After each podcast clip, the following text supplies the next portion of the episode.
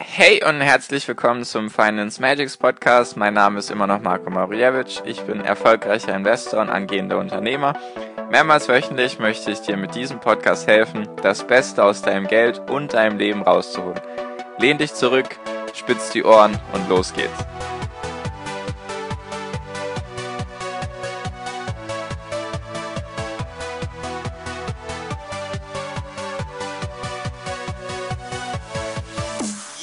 Hi, hi, hi, meine lieben Finanzmagier. Folge Nummer 21 heute. Und heute mit der ganz simplen Frage, was ist überhaupt ein Depot?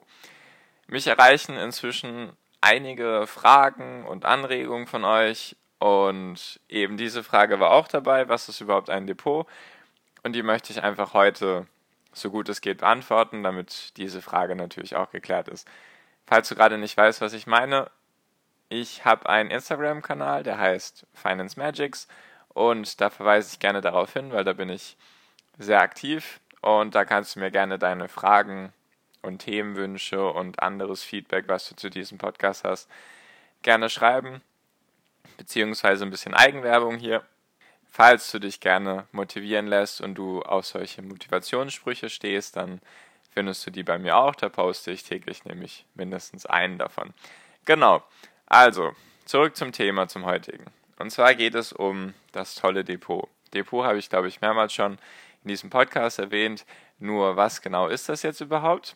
Das kannst du dir so vorstellen wie ein Platz, wo deine Aktien und ETFs und die ganzen allgemeinen Wertpapiere gezeigt werden.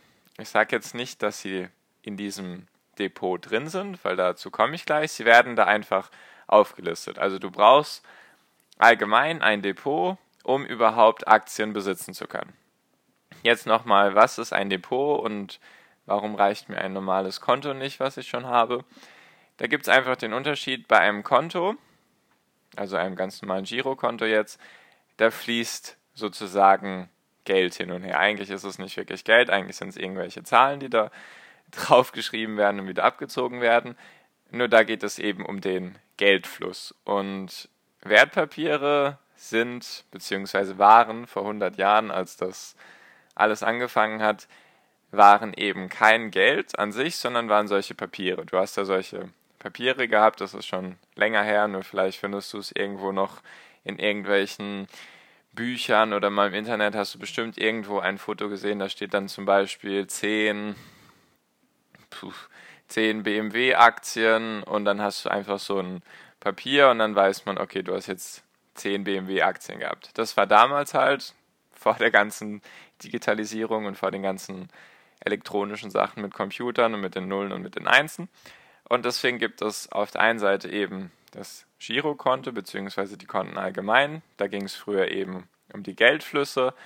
Und dann hast du das Depot, da geht es eben um die Wertpapiere, die früher eben solche wirklich Papiere waren. Also das kannst du dir wirklich als Papier vorstellen. Genau. Und wie genau funktioniert das jetzt? Also, du solltest dir ein Depot eröffnen. Das kannst du natürlich bei deiner Hausbank machen. Also, wenn du jetzt irgendwie bei irgendeiner Sparkasse bist oder Volksbank oder was es da auch immer alles gibt, diese Banken, die man halt kennt so in Deutschland, da kannst du dir natürlich eins machen, ein Depot eröffnen. Die bezeichne ich gerne als Hausbank, weil die hat eigentlich fast jeder. Oder du machst es so, wie ich es dir eher als Tipp raten würde, dass du dir eine Online-Bank zulegst, also einen Online-Broker. Da geht es einfach wiederum um die Gebühren. Ich habe mal im Internet ein bisschen nachgeschaut, was der aktuelle Unterschied ist zwischen einer Hausbank, also einer Offline-Bank sozusagen, und einer Online-Bank. Also der hauptsächliche Unterschied ist natürlich, dass du bei einer, dass du bei einer Bank mit einer Filiale kannst du natürlich hingehen, dann hast du da noch einen Berater vor der Nase sitzen, beziehungsweise irgendeinen Bankmitarbeiter und du hast halt diesen persönlichen Kontakt. Nur dieser persönliche Kontakt kostet dich, sage ich mal, eine Menge Geld.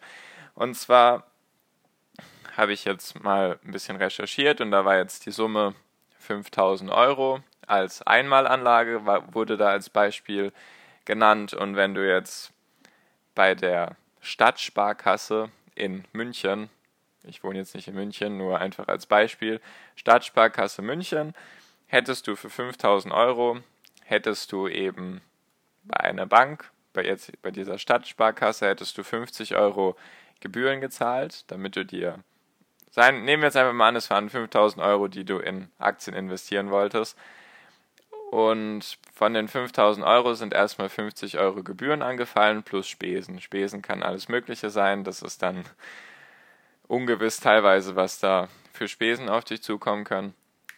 Und hättest du jetzt bei einer Online-Bank gekauft, hättest du irgendetwas zwischen 5 und 15 Euro Gebühren gezahlt. Eventuell maximal 20 Euro, wenn du eher eine teurere Online-Bank hast, nur meistens liegen die Kosten zwischen 10 und 15 Euro, meiner Erfahrung nach. Es gibt natürlich auch Online-Banken, Online-Broker, die für 5 Euro solche Sachen anbieten. Falls das interessant ist und du gerne mal wissen willst, welche Online-Broker gibt es, welche Online-Banken und was kosten die, welche, was haben die für Vor- und Nachteile gegenüber anderen Online-Banken, dann schreib mir das einfach, wie gesagt, auf Instagram, dann gehe ich da gerne mal darauf ein.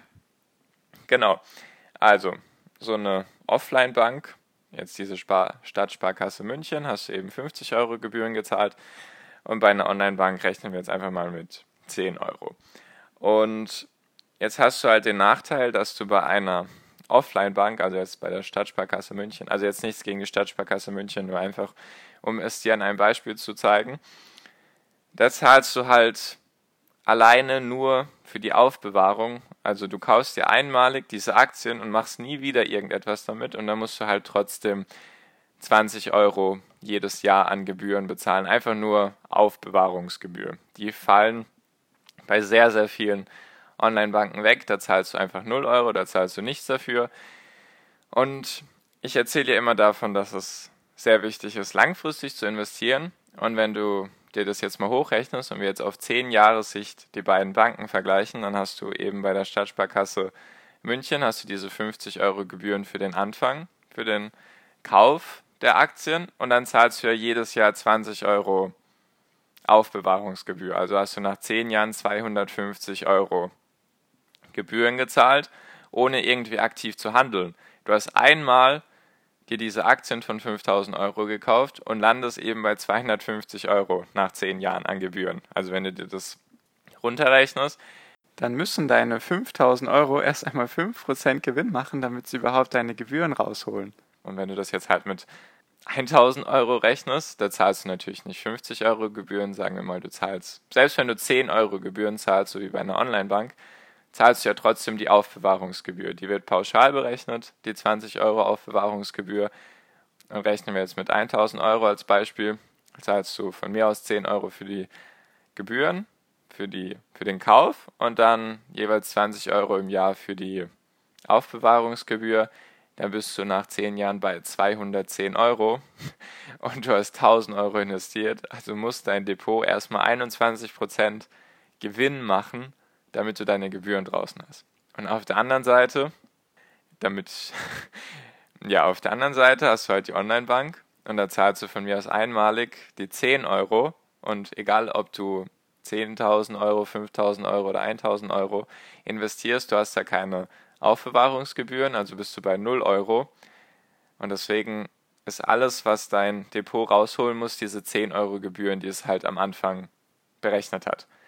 Deswegen bin ich so ein großer Fan von Online-Banken, denn Offline-Banken hast du halt diese Aufbewahrungsgebühr, selbst mit den einmaligen Gebühren, die du bezahlst, halt, wenn du irgendetwas kaufst oder verkaufst, nähern sich die Offline-Banken ein bisschen mehr den Online-Banken an. Nur halt diese Aufbewahrungsgebühr, die kostet dich halt ein Schweinegeld. Ich habe auch vier Jahre lang 10 Euro im Jahr bezahlt für mein Depot bei meiner Bank damals und das ist halt auch erstmal Geld, was dein Depot rausholen muss. Und ich hatte bestimmt nicht von Anfang an 5000 Euro. Ich hatte erst vielleicht ein paar hundert Euro und dann hatte ich am Ende, glaube ich, knapp 1000 Euro auf diesem Depot und das muss dann dein Depot halt auch erstmal rausholen.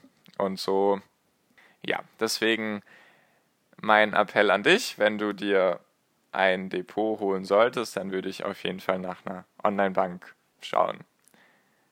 Ich werde, falls Bedarf ist, gerne eine Folge machen. Ich schreibe mir das mal auf und dann vergleiche ich gerne mal für dich die ganzen Online-Banken. Ist natürlich dann keine Empfehlung, sondern einfach nur meine eigene Meinung. Genau. Also, um es noch einmal ganz kurz zusammenzufassen. Ein Depot ist einfach der Aufbewahrungsort für deine Wertpapiere. Ist jetzt vollkommen egal, ob es Aktien oder ETFs oder Fonds, Anleihen, Optionsscheine oder Zertifikate sind. Alles, was du an der Börse handeln kannst, musst du halt irgendwo aufbewahren. Und dafür brauchst du halt ein Depot. Und es gibt eben ein Depot und ein Konto. Und es wird auch, wenn du dir ein Depot eröffnest, wird es ein Verrechnungskonto zusätzlich geben zu diesem Depot. Was genau heißt das? Denn Depots funktionieren meistens mit Guthabenbasis. Das heißt einfach, du musst dir sozusagen selber Geld überweisen. Nehmen wir an, du hättest jetzt rein fiktives Beispiel. Du hast eine Offline-Bank, nehmen wir jetzt an, deine Hausbank, und du hast jetzt diese Online-Bank, bei der du dir ein Depot eröffnen willst. Und dann musst du eben dein Geld von der Hausbank musst du zur Online-Bank überweisen auf das Verrechnungskonto und von diesem Verrechnungskonto auf der beziehungsweise bei der Online-Bank kannst du dann erst Aktien kaufen.